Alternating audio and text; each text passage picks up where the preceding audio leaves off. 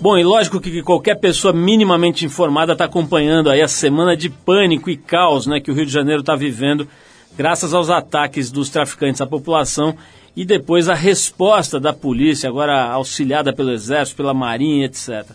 Para quem não sabe, os ataques começaram no domingo passado, dia 21, e segundo as autoridades de segurança, eles vieram como retaliação às instalações das UPPs, que são as unidades de polícia pacificadora nos morros e favelas do Rio de Janeiro. Os ataques se intensificaram durante a semana e até o momento em que a gente gravou esse programa, o número de veículos queimados pelos traficantes chegou a 98.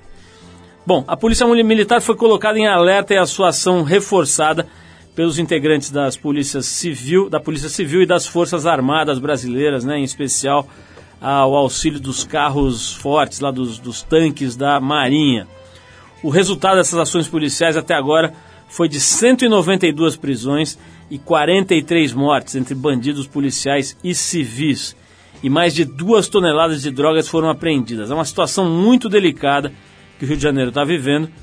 E no programa de hoje, por conta disso, a gente resolveu trazer de volta a conversa que a gente teve, talvez até um pouco premonitória, aí na semana passada, com um dos mais importantes estudiosos do assunto segurança pública e um especialista em Rio de Janeiro.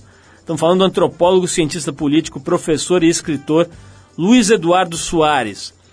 O Luiz é simplesmente ex-coordenador de segurança do Rio de Janeiro, estuda a questão de segurança pública no Brasil há muitos anos e foi secretário nacional de segurança pública no governo federal no ano de 2003. É realmente um cara que já pôs a mão na massa, além de ser um estudioso, um acadêmico, um cara que não só observa tudo do ponto de vista teórico, mas já atuou e atua na prática. Ele conhece profundamente esse problema que agora está ficando mais evidente do que nunca nessa ação muito forte do governo, do governo carioca e do governo federal de repressão ao poder paralelo do tráfico lá no Rio de Janeiro.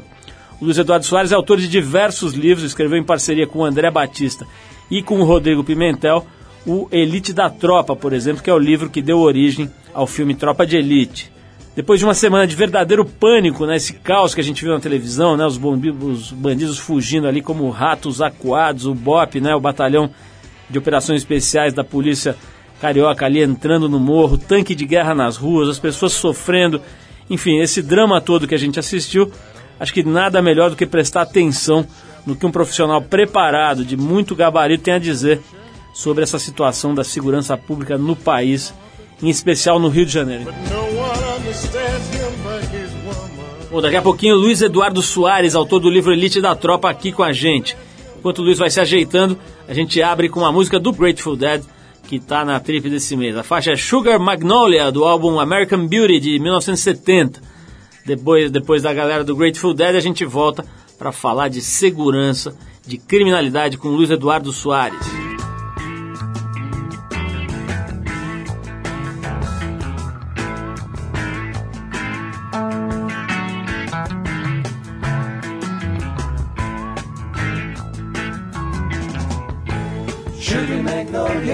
Blossoms blooming, that's all empty and I don't care.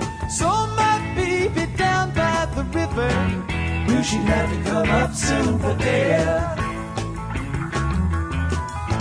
Sweet blossom, come on, under the willow, we can have high times if you look back. We can discover the wonders of nature, rolling in the rushes down by the riverside. She's got everything delightful. She's got everything I need. Takes the wheel when I'm seeing double. Pays my ticket when I speak.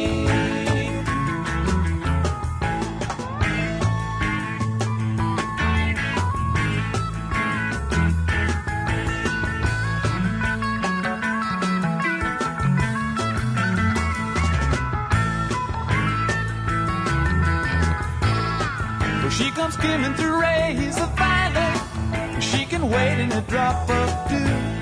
She don't come and I don't follow. Waits backstage while I sing to you.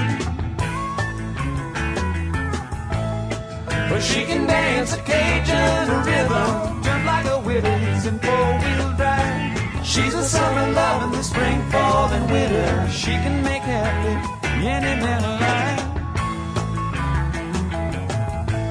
Sugar magnolia, ringing that bluebell, caught up in sunlight. Going out singing or walking in the sunshine. Mm, come on, honey, come along with me. She's got everything delightful. She's got everything I need. A breeze in the pines in the summer night, moonlight, crazy in the sunlight, yes indeed.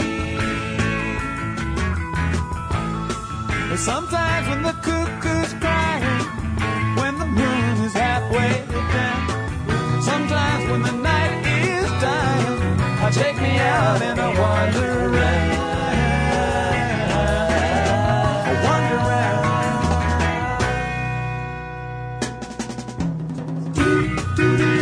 Sunshine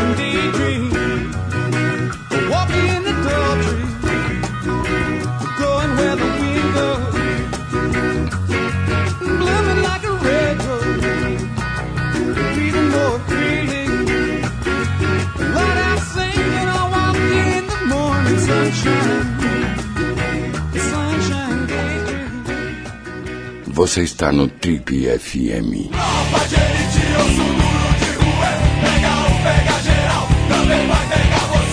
Ele é um dos maiores especialistas em segurança pública do Brasil. E seu livro Elite da Tropa, lançado em 2006 junto com outros autores, deu origem ao filme Tropa de Elite, um dos maiores fenômenos do cinema nacional em todos os tempos. Antropólogo, cientista político, escritor e professor, ele foi coordenador da área de segurança pública no Rio de Janeiro entre 99 e 2000. No ano de 2003, ele foi secretário nacional de segurança pública e entre 2006 e 2009 ocupou o cargo de secretário municipal de valorização da vida e prevenção da violência na cidade de Carioca de Nova Iguaçu. Foi professor da Universidade Estadual do Rio de Janeiro, da Universidade Cândido Mendes, da Unicamp aqui no estado de São Paulo e professor visitante da Universidade de Colômbia, da Universidade da Virgínia e da Universidade de Pittsburgh, todas nos Estados Unidos. É autor ainda de Meu Casaco de General, 500 dias no fronte da segurança, da segurança pública do estado do Rio de Janeiro, Cabeça de Porco, Segurança tem saída, Legalidade libertária e Espírito Santo. Vários livros publicados. O papo hoje aqui no nosso programa é com Luiz Eduardo Soares, que foi idealizador das propostas para a área de segurança pública da candidata à presidência do Brasil pelo PV, Marina Silva, e que acaba de lançar o livro Elite da Tropa 2, juntamente com seus companheiros aqui, os coautores Cláudio Ferraz, André Batista e nosso amigo Rodrigo Pimentel, que teve aqui nesse programa, acho que uns 10 anos atrás, mais ou menos, quando eles ainda nem tinham feito livro nem nada, mas ele já tinha participado de um documentário que mexeu muito com a ideia que se tinha sobre a periferia e sobre a criminalidade nas favelas em especial no Brasil. Estamos aqui com Luiz Eduardo Soares, como eu disse aqui no início dessa introdução, um dos maiores especialistas em segurança pública do Brasil. Aliás, um tema que infelizmente não sai da pauta, continua gritando nas manchetes de jornal. Luiz, é um prazer te receber aqui. A gente estava tentando te trazer aqui, você sempre simpático aí com o nosso convite, mas com a agenda lotada. Hoje, felizmente, numa hora ótima, né? Com o filme bombando, aí o filme Tropa de Elite 2 bombando, dando a maior bilheteria de todos os tempos, etc. E como eu disse, infelizmente, com os assuntos ligados à segurança pública ainda palpitando aí, mil confusões, mil problemas e tal, é um prazer te receber para a gente tentar entender um pouquinho essa coisa complexa chamada segurança pública. Obrigado por ter vindo, Luiz. O prazer é todo meu, Paulo. Um prazer muito grande estar com você, com seus ouvintes, para bater um papo aqui sobre, sobre segurança, é, que não, nos angustia, nos mobiliza, não é? mas se impõe a nós como objeto de reflexão. Não, não tem jeito, nós vamos ter que descascar esse pepino. Minha primeira pergunta aqui, com perdão da ignorância. Tem jeito, quer dizer, é uma coisa factível, é uma coisa que a gente ainda vai ver no nosso período de vida, uma solução para esses problemas da criminalidade, em especial nas periferias das grandes cidades aqui do Brasil, Luiz? Paulo, eu acho que no seu período de vida, sim, no meu, eu já não sei, que eu sou mais velho que você. Mas tem saída, eu diria até mais.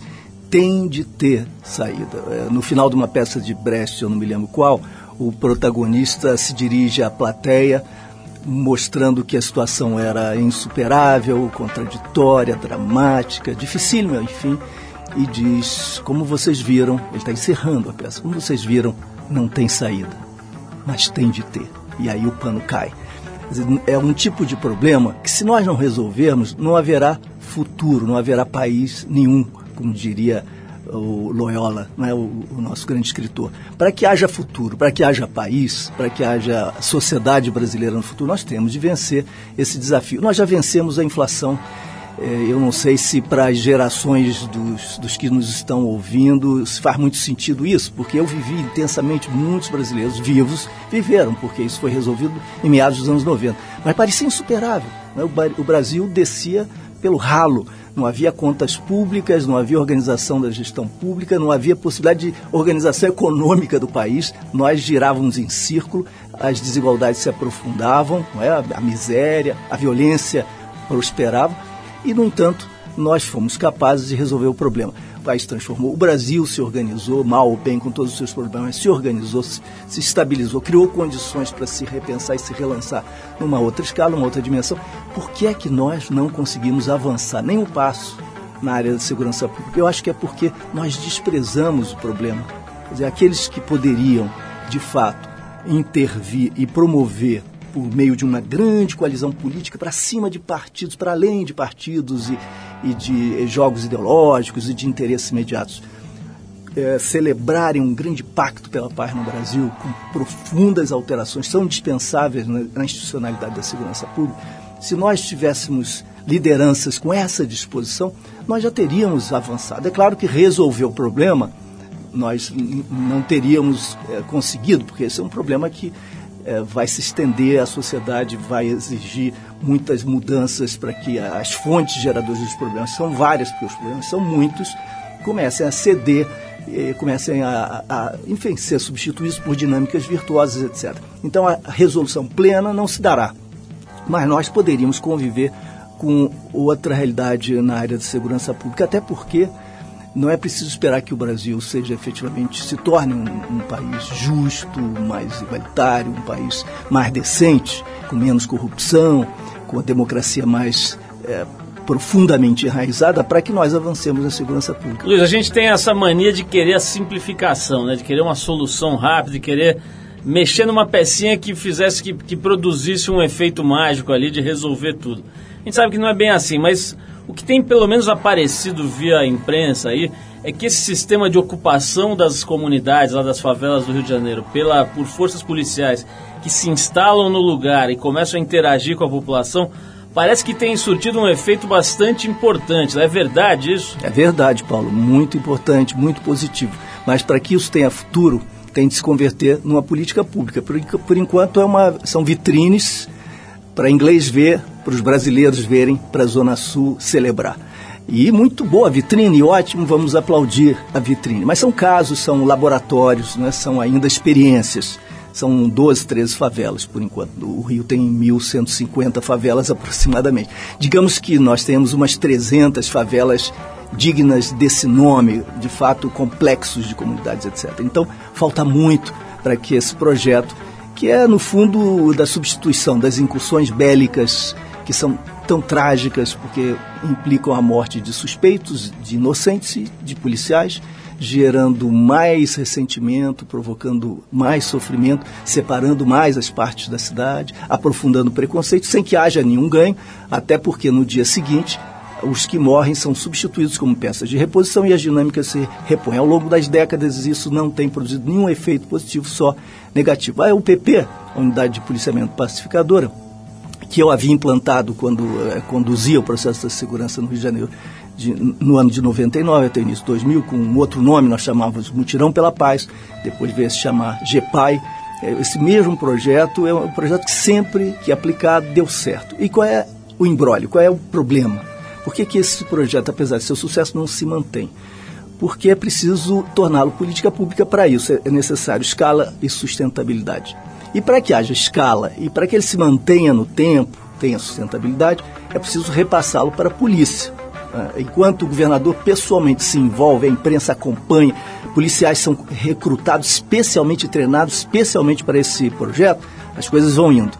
Inclusive na área social que acompanha o projeto, isso é muito importante, há também todo um trabalho social que acompanha o trabalho policial, um trabalho respeitoso, respeitoso da legalidade, dos direitos humanos, etc.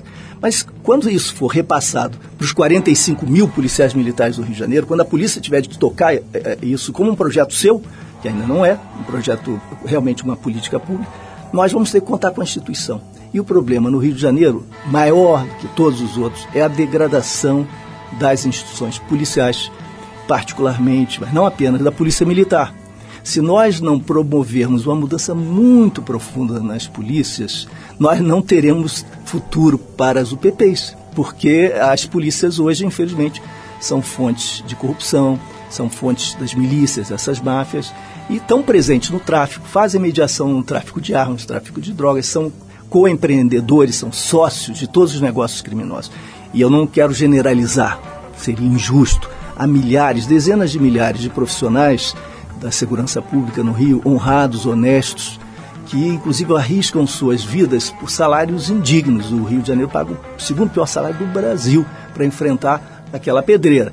Mas, enfim, ressalvando essas, esses milhares de ótimos profissionais que arriscam a vida e que até são humilhados pela companhia indesejada de tantos corruptos, o fato é que se nós não mudarmos as polícias do Rio, não vai haver futuro para a segurança pública lá e para os bons projetos, ótimos projetos como o da, UPP. Luiz, vamos dar um, uma parada aqui para ouvir uma música, mas você já me deu um, um gancho ótimo aqui para a gente falar do filme, né? Quer dizer, quando você fala dessas forças bélicas, né, que invadem lá as comunidades, matando, etc., você está falando inclusive do Caveirão, do Bop, dessa turma toda que se tornou famosíssima no Brasil inteiro por conta dos filmes do Tropa de Elite 1 e do Tropa de Elite 2 agora. Mas criou uma espécie de paradoxo, né? As pessoas não sabem se torce para um, se torce para outro, se torce para polícia, para o bandido. Uma coisa que, que travou um pouco o software da população aí. Nós vamos falar um pouquinho disso logo depois de tocar uma música que a gente separou aqui, que é uma faixa clássica do Gilberto Gil. A gente separou aqui uma faixa clássica dele, é Back in Bahia daquele álbum Expresso 2222 do ano de 1972, quando boa parte dos nossos ouvintes sequer haviam nascido. Depois de Gilberto Gil, a gente volta com mais papo aqui com Luiz Eduardo Soares, o homem que sabe tudo sobre segurança pública e vai dar uma aula aqui para vai continuar essa aulinha aqui com a gente. Vamos lá, Gilberto Gil, a gente já volta para falar de Tropa de Elite. Vamos lá.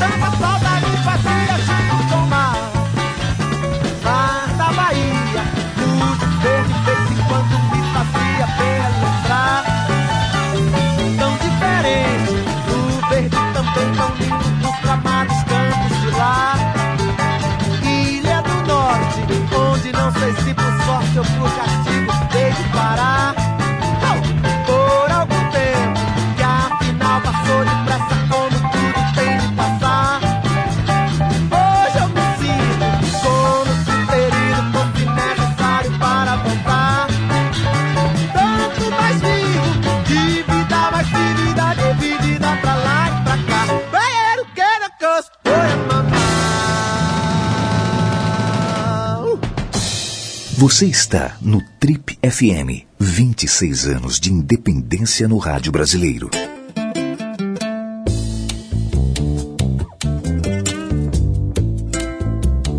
Tudo bem, se você ligou o rádio agora, esse é o programa da revista Trip, hoje conversando com Luiz Eduardo Soares, que é um homem que estuda a segurança pública no Brasil, estuda e atua, né? O cara que já encarou coisas pesadinhas aqui. Imagina você cair nessa cadeira aqui, segurança pública do Rio de Janeiro. O cara fala pra você, olha, a partir de amanhã, meu amigo, é com você. Vai lá e se vira, né? E depois, se isso não, for, não bastasse, secretário nacional de segurança pública que multiplica esse pepino por 50.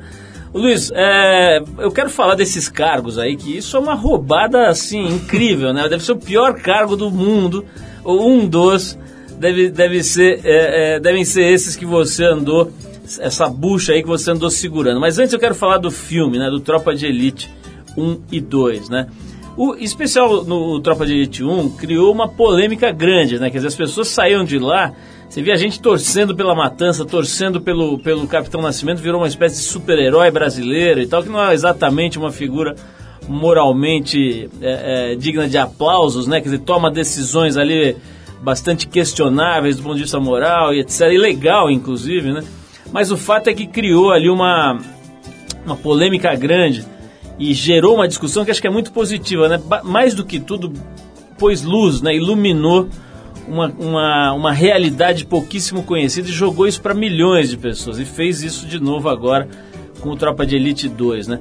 Que papel você acha que esses filmes têm feito aí no sentido de criar consciência a respeito dos problemas de segurança pública e de violência e de desigualdade que o Brasil experimenta nessa era aqui? Paulo, é difícil, muito difícil, acho que é muito cedo ainda para avaliar, para avaliar a sério, né? Opiniões todos nós temos, as nossas impressões. É, o primeiro filme, ao contrário do que aconteceu com o primeiro livro, o livro saiu em 2006, o filme em julho de 2007, então foi um ano e meio mais ou menos depois.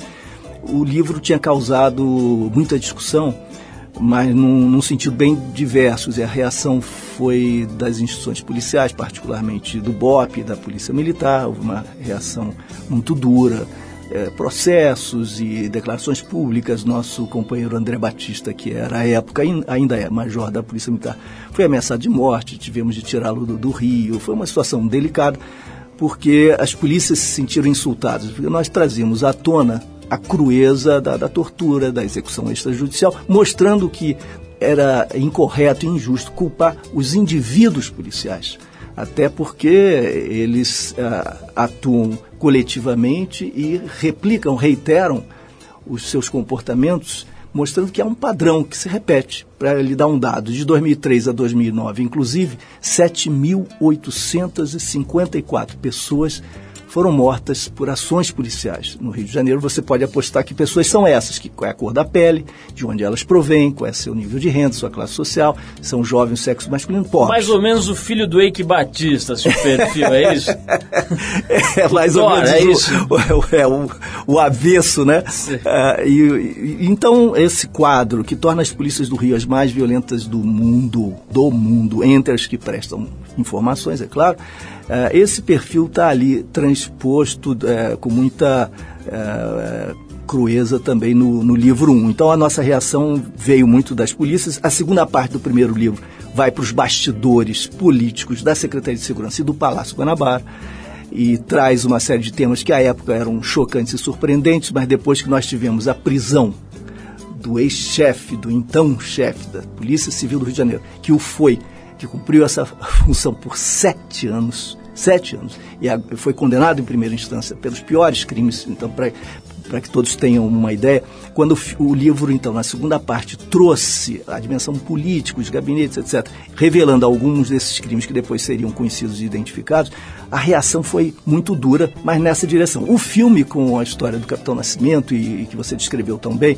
Capitão Nascimento, entretanto, dividiu as opiniões, porque alguns entenderam que se tratava ali não do desnudamento dessa eh, violência inútil e e de natureza institucional, porque o filme, como o livro mostram ambos, o filme mostra o livro também que esse é um processo institucionalmente construído, orientado por políticas públicas determinadas, processo que, portanto, ultrapassa a consciência de atores individuais, nós não podemos esgotar tudo isso, portanto, na, na acusação que fazemos a, a indivíduos policiais, mas houve um setor de opinião que considerou ah, ah, que se tratava de uma defesa de comportamentos fascistas, etc.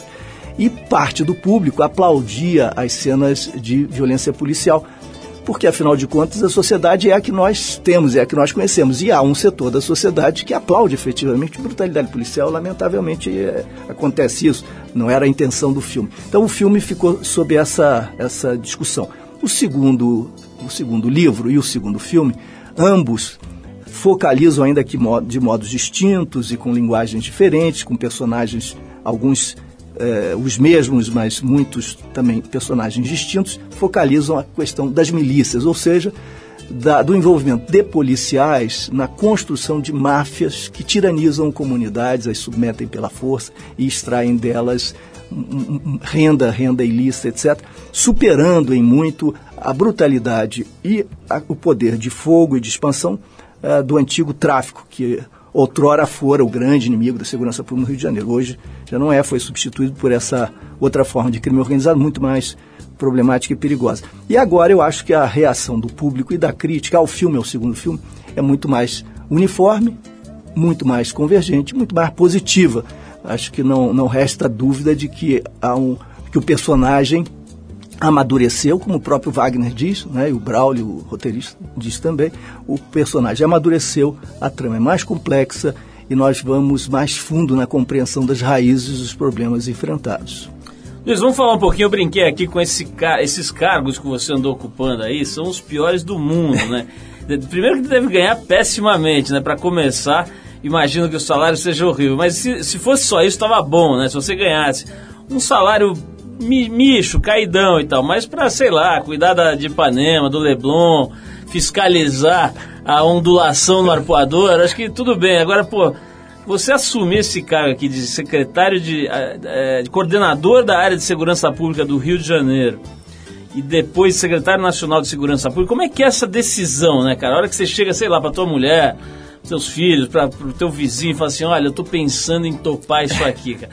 Os caras devem te enxergar mais ou menos como o louco da Mônica, né? Que, como é que foi esse, esse, esse, essa- esse pedaço da tua vida aí? Conta pra gente. Não, exatamente, você descreveu perfeitamente. Parece que você esteve lá comigo naquela noite, ouvindo a família e os, e os amigos. É, louco para baixo, né?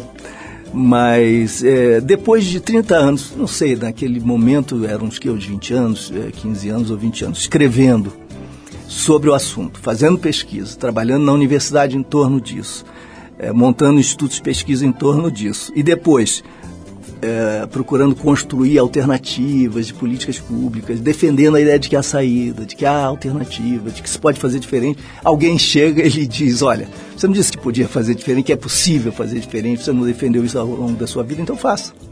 É a sua oportunidade. Você vai dizer: Não, é claro que é uma loucura, é claro que isso é sempre maior do que a sua possibilidade, a possibilidade de um indivíduo, uma equipe, mas eu, eu acho que foi correto que naquele momento eu tentasse. Nós acabamos derrotados um ano e um ano e três meses depois, mas eu diria que muitos dos programas ficaram até hoje.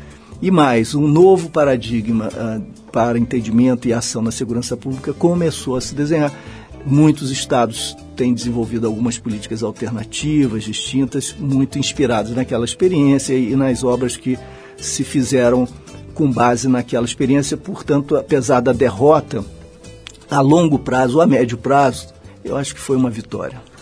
Luiz, a gente vai fazer mais uma pausa para ouvir música, mas na volta temos mais um bloco aqui. Eu vou querer falar com você sobre o programa da Marina Silva, né? Queria conhecer aí as ideias principais que devem ter ajudado a Marina Silva a carrear 20 milhões de votos, né? Foi talvez o fato mais importante dessas eleições, né? Ou no mínimo o menos previsível, né? Realmente foi uma candidatura que chacoalhou o Brasil e que mexeu muito com a população jovem, né? Interessante notar isso. A gente quer saber disso e quer saber também a sua opinião sobre outros tipos de violência, talvez um pouco mais sutis, mas não menos medonhos, como por exemplo a xenofobia que a gente tem visto aí, negócio de nordestino, via Twitter e tal. E também agora, recentemente em São Paulo, alguns episódios que são recorrentes de ataque no meio da rua a homossexuais, né? Quer dizer, os, os moleques em geral cobrem de porrada aos homossexuais, ou enfim, o que eles acham que seja um homossexual no meio da rua e um episódio de selvageria, de brutalidade sem nome. Vamos voltar para falar disso? Bom, mas antes a gente toca um som do Lou Reed, que se apresentou esse fim de semana aqui em São Paulo. É, para marcar a passagem dele por aqui, a gente vai com uma das músicas mais bacanas dele, Vicious, do segundo álbum, aquele chamado Transformer, de 72. Depois do Lou Reed a gente volta para falar com Luiz Eduardo Soares sobre violência e segurança pública. Vamos lá.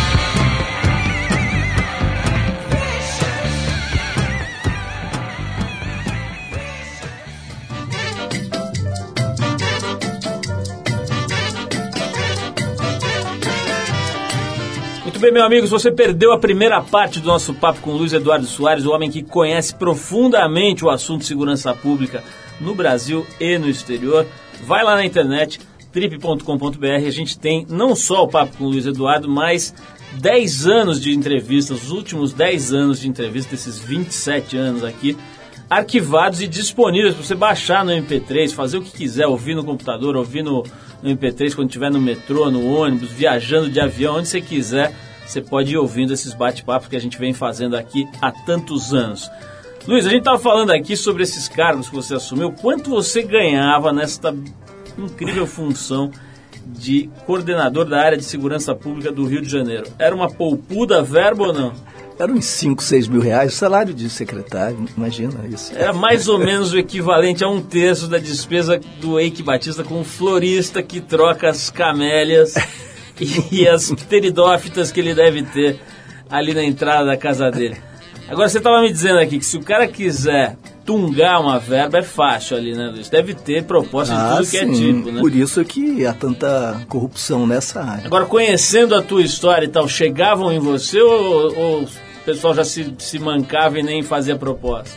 É, não, não faziam não, mas eu, eu, eu tinha informações sobre aproximações. Até uma situação muito engraçada.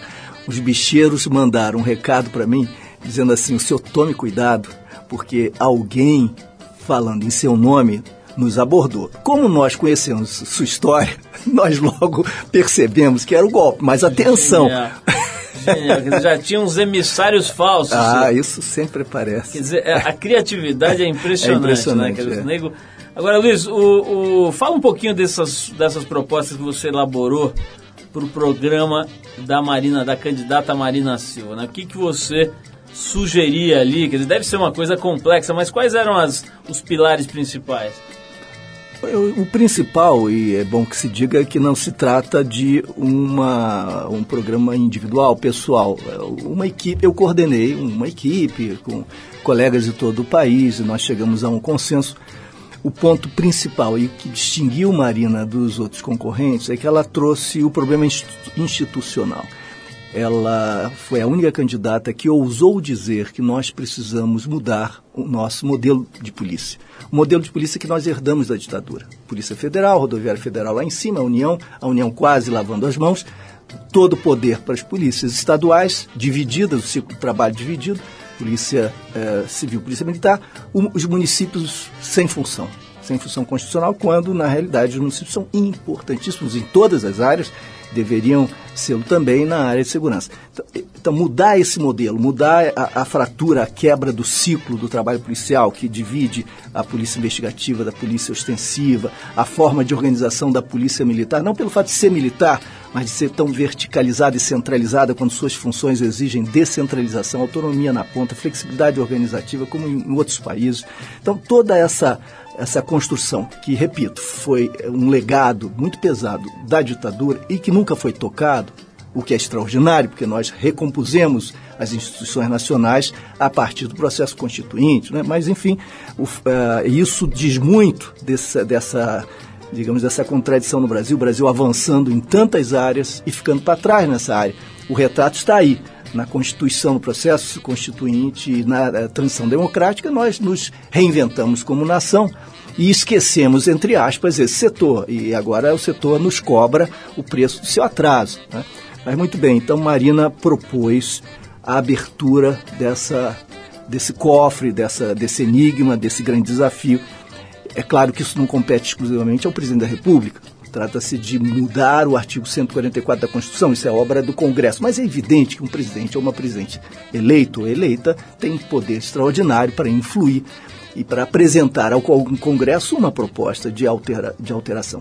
Então, uma vez é, recomposta a estrutura organizacional, isso nos faz do dia para a noite, se faz em 5, 10 anos. Não é a tarefa de um governo, é a tarefa de vários governos, é um compromisso do Estado além de partidos e da sociedade, mas para quem começa, paga um preço, se sacrifica porque há resistências corporativas, há problemas de irracionalidade, de disfuncionalidade nas grandes mudanças, mas a longo prazo os frutos são colhidos e Marina tinha disposição de pagar o preço, fazer o que era preciso fazer, liderar um processo de transformação profunda para que nós pudéssemos, então, eh, modernizar as nossas instituições policiais, eh, valorizando os nossos profissionais, requalificando essas estruturas e as mo- modernizando, para que elas possam agir de acordo, inclusive, com os princípios da prevenção, respeitando a lei, os direitos humanos. E eh, o outro, um outro ponto importante do nosso programa, que Marina apresentou, era a ideia de que nossa prioridade tem de ser a defesa da vida. Isso parece banal, parece retórica política. Não é. Isso tem implicações táticas, estratégia, estratégicas, eh, diárias. Eh, nós vemos isso, por exemplo, no Rio de Janeiro. Quando um policial tira do coldre uma pistola e faz um disparo, quando alguém está furtando, alguém está correndo de uma blitz, alguém está até eh, acabou de roubar e se desloca com velocidade correndo pela rua. E quando o policial faz disparos né, em áreas popu- po- populares, eh, com, com presença de, de, de pedestres, de crianças, etc., está dando a demonstração de que não compreendeu a sua função e não está entendendo que a, a preservação da vida, a proteção de direitos e liberdades, mas acima de tudo a defesa da vida, constitui a, a sua grande razão de ser, sua meta fundamental. Uh, isso está na Constituição, há mandamentos claros, legais, que orientam nesse sentido. No entanto, isso não foi incorporado. A própria ideia de segurança pública não está clara na democracia. Nós ainda não compreendemos, e sobretudo os policiais, as instituições policiais, ainda não compreenderam o seu compromisso com a vida e com a segurança de todos, sem distinções. Né? Porque hoje há um processo inequívoco de dois pesos, duas medidas, de filtro seletivo na identificação das prioridades, de criminalização da pobreza, de uma violência brutal que se acumula numa área da cidade, de corrupção que graça, de ineficiência, de impossibilidade de gestão, de governança, de controle, de planejamento, de avaliação, de um trabalho inteligente nas polícias. Fizemos o plano real. O Brasil se recuperou, se organizou nós precisamos do nosso plano real da segurança pública, para que haja a possibilidade de que tenhamos um futuro. Agir na crise e pedir soluções imediatas é compreensível e necessário que nós façamos o melhor. Mas quando o doente está no CTI, nós, na UTI, nós só podemos fazer aquilo que está à nossa disposição. Para que não seja necessário uh, chegar a esse extremo, nós temos de reorganizar uh, os hospitais, a saúde pública, os equipamentos, a formação dos profissionais. Isso não se faz do dia para a noite. Então nós não podemos só agir é, sempre na crise, apenas é, de modo reativo e sempre com medidas paliativas ou com o velho discurso demagógico do populismo penal. Penas mais duras, etc., como se essa fosse a, a solução. Nós encarceramos mais do que jamais fizemos outrora, né? O Brasil tem sido um dos campeões mundiais de encarceramento. Nós já somos o terceiro ou quarto país em encarceramento. Nós temos 500 mil presos, perdemos para a China e Estados Unidos, e um processo muito acelerado. Mas quem é que nós temos prendido? Com que foco? De que maneira? Quem é que está na prisão? É, só para lhe dar o exemplo sobre o descalabro que nós enfrentamos no Rio de Janeiro, os crimes de morte, particularmente os homicídios dolosos, que são esclarecidos pela polícia, não passam de 1,5%. 1,5%, 98,5% não são esclarecidos, não são investigados. A perícia está sucateada. Então nós só prendemos no flagrante. Isso significa um, né, um desequilíbrio completo. Para arrumar essa casa é preciso pensar grande e começar uma obra cujos frutos virão no futuro. Ou nós nunca vamos chegar a lugar nenhum, se não dermos o primeiro passo. Bom, o assunto é sem fim, né? Como deu para ver, eu já fico com vontade de falar sobre o sistema carcerário, um monte de coisa. Mas a gente vai tentando aqui, pelo menos dar uma panorâmica, né? Mas Luiz, eu tava. Vamos focar aqui nesse assunto que é um assunto que está palpitante, especial, em especial nesses dias, né? É, quando você fala sobre a complexidade do problema da segurança pública, né, você começa a ver 50 mil facetas desse problema. E enquanto a gente, a gente fica, como dizem os, os americanos, struggling, né, lutando ali, se matando para resolver esses problemas que já são conhecidos, começam a surgir outros novos, né? Sobre os quais se sabe muito pouco, né? Por exemplo, os crimes através da internet, né? Quer dizer, tem toda é, esse tipo de violência, esse, essa espécie de bullying é, via internet que está ficando forte agora, né? Recentemente teve esse episódio dessa moça infeliz que fez lá, postou no Twitter uma, uma declaração de que as pessoas deviam afogar os nordestinos, porque foram eles que elegeram a Dilma, um negócio do começo ao fim, é, é, lamentável, né? E agora eu mencionei também, é, esses dias em São Paulo, mais uma vez, uma suposta gangue aí de moleques, né? Abordou uh, sujeitos lá que, que supostamente são homossexuais e desceu a porrada nos caras, realmente machucou pesado, né? A gente viu aí alguns sendo levados para o hospital em estado grave, né? Com, com contusões sérias e tudo. Como é que se faz para lidar com esse tipo de coisa, né? Porque não é o traficante, não é aquela, aquela situação mais ou menos conhecida, né? É um maluco que às vezes se protege atrás das redes sociais com o anonimato, né? Que ele se protege com aquela covardia característica das pessoas que buscam essa, essa ocultação pelo anonimato e praticam violências dessa ordem, né? Quer dizer, coisas mais novas, menos conhecidas, sobre as quais ainda não se legislou, né? Como é que faz para lidar com isso, Luiz? Pois é, Paulo, eu acho que isso é mais tarefa sua, ou seja, daqueles que são ouvidos por milhões de pessoas. Peraí, agora eu vou fazer que nem o Homer Simpson, já estava assim quando eu cheguei. pois é, e, mas nós, nós podemos imaginar que a mídia crítica, atenta, fazendo o que você está fazendo, pode ajudar muitíssimo, porque é um problema de natureza cultural, racismo, essas, né, a homofobia, esse, a, a, esse tipo de valor, quando começa a prosperar, encontrando aí um solo fértil, terrível, que, que acaba permitindo que isso avance metastaticamente, a cultura cumpre um papel decisivo em todas as suas dimensões. Agora, a segurança pública tem o que fazer. A primeira atitude que eu tomei quando assumi no Rio de Janeiro, em 99, foi criar o Centro de Referência contra a Homofobia. Por que foi a primeira? Porque eu acho que o racismo, a misoginia, os crimes contra a violência contra a mulher, criança, etc., que são bárbaros, eles são já conhecidos, né? já há padrões de, de organização para combatê-los e contê-los, etc. A questão da homofobia é uma questão emergente e muito mais sujeita a ironias, a atitudes complacentes, indulgentes da polícia e mais, as instituições do Estado frequentemente reproduzem os preconceitos. Né? De modo que me parecia que se nós conseguíssemos fazer com que as polícias adotassem de verdade um padrão de comportamento refratário à homofobia, que fosse capaz, inclusive, de acolher os homossexuais e todos os que sofressem violência associada a esse tipo de, de preconceito, nós começaríamos, inclusive, a criar uma relação de mais intimidade, de forma mais construtiva e positiva com as comunidades que se organizam, que lideram movimentos anti-homofóbicos, de maneira que, inclusive, as denúncias chegassem mais, porque nós verificamos que as denúncias não chegavam e nós não conseguimos identificar os homofóbicos mais violentos, porque as polícias eram a primeira instância de homofobia as cenas que, que me relataram eram impressionantes, eu até incluí em alguns livros meus, etc. Então, eu acho que se nós começamos. Aí, alguém perguntaria, mas você vai mudar a cabeça dos policiais? Como é possível mudar a cabeça de um grupo social tão numeroso? Seria o mesmo que mudar a cabeça da sociedade. Mudar a cabeça eu não mudo, mas eu mudo comportamento. Se eu tenho liderança, para isso existem instituições. E tem a história de, de Pascal, ajoelha-te e acreditarás. Se os policiais se conduzem corretamente, de acordo com a orientação legal, eles podem fazê-lo contra a sua sensibilidade, contra os seus preconceitos, mas farão.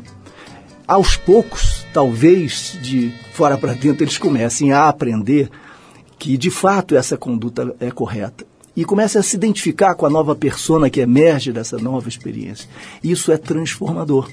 Então eu não preciso ficar numa grande guerra cultural quando se trata da polícia. A polícia cumpre seu dever, cumpre a lei. A lei é muito clara em relação, não é suficiente, mas é clara em relação à, à refutação da homofobia. E nós, então, avançamos muitíssimo trabalhando no Centro de Referência contra a Homofobia com as polícias e com os movimentos é, homossexuais e contrários à homofobia. Luiz, antes de falar um pouquinho aqui sobre o livro Elite da Tropa 2, que você lançou recentemente, que está vendendo muito aí, felizmente. Eu quero fazer uma pergunta aqui que foi enviada para nós pelo Twitter.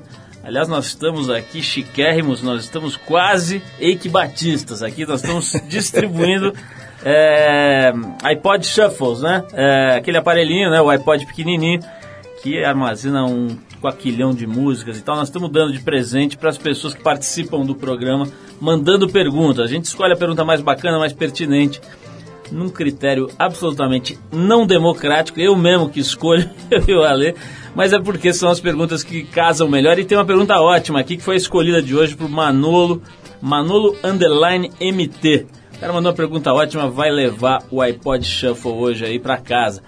É o seguinte, ele pergunta aqui, Luiz Eduardo, quero saber se estamos preparados para fazer a segurança da Copa do Mundo, em especial no Rio de Janeiro. Ele manda aqui entre parênteses, põe na conta do Papa, né? Que era uma expressão Uhum. ali usada pela turma do Nascimento no Tropa de Elite 1. Uhum. Né? É, qual que é a tua resposta, Luiz? Estão preparados ou vai ser um vexame mundial? Estamos preparadíssimos, só não estamos preparados para todo o resto. Para o tempo que, que nós vamos esperar até lá e para o tempo subsequente. O evento não é o problema. O problema é a rotina. Então tá dado o recado, Elite da Tropa 2, editora Nova Fronteira, já vendeu, eu sei que já vendeu quase 200 mil cópias, é isso mesmo? Não, 100 mil ainda. 100 mil. Então, é. 100 Tem mil, um mês só, Paulo. Tem um mês só. Certamente vai chegar nessa marca de 200 mil, tem a força do, do filme, mas fundamentalmente a força do tema, né? Quer dizer, um tema mais do que palpitante nesse país. Vamos ver o que a dona Dilma aí vai conseguir fazer nessa questão. Não deu nem para falar disso, Luiz, mas a gente, se Deus quiser, volta a falar com você, a te receber aqui. Foi um prazer te conhecer Prazer foi meu. Paulo. Muito legal estar com você, com seus ouvintes. Muito bom. Eu agradeço também esse, esse tipo de assunto. A gente pontua aqui, vem todo tipo de gente aqui, mas é um esse tipo de assunto de gestão pública, de tentar entender o que é de verdade o Brasil, é um dos focos que a gente tenta aqui ter em perspectiva nesses 27 anos de falatório aqui, sem fim aqui nesse programa. Obrigado, Luiz. A gente vai se despedir do Luiz Eduardo com uma música em homenagem a ele que é o seguinte, a gente separou uma música chamada Going Up the Country, que é uma música do grupo californiano Can't Hit, e é considerado o hino não oficial do Woodstock, festival que tinha como uma das principais bandeiras a paz. Então, uma homenagem aqui que a gente deu uma curvinha aqui, mas chegou no Luiz Eduardo, é uma música bem legal. Luiz, obrigado mais uma vez Obrigado, pela Paulo. sua abraço. presença, parabéns pelo seu trabalho. E a gente vai com os californianos do Can't Hit, vai lá.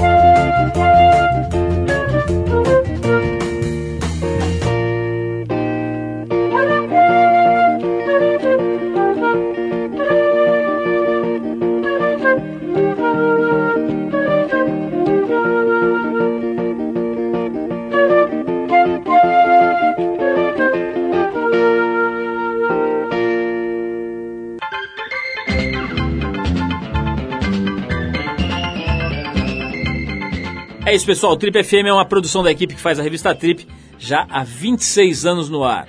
Apresentação Paulo Lima, produção e edição Alexandre Potashev. Para falar com a gente, você pode escrever para rádio@trip.com.br ou então pode nos adicionar no Twitter. A gente está lá no Revista Underline Trip. Se você perdeu o programa de hoje, quer escutar de novo ou quer conhecer melhor o nosso trabalho, é só ir lá no trip.com.br. Lá você vai encontrar um arquivo com centenas de entrevistas feitas aqui nos últimos 10 anos. Você vai poder escutar no site ou baixar para o seu computador, para o seu tocador de MP3 para escutar a hora que quiser, onde quiser. Se quiser escutar correndo, fazendo ginástica no carro, tá lá, é só baixar. Bom, na semana que vem a gente volta, nesse mesmo horário, com mais um Trip FM. Abração e até a próxima.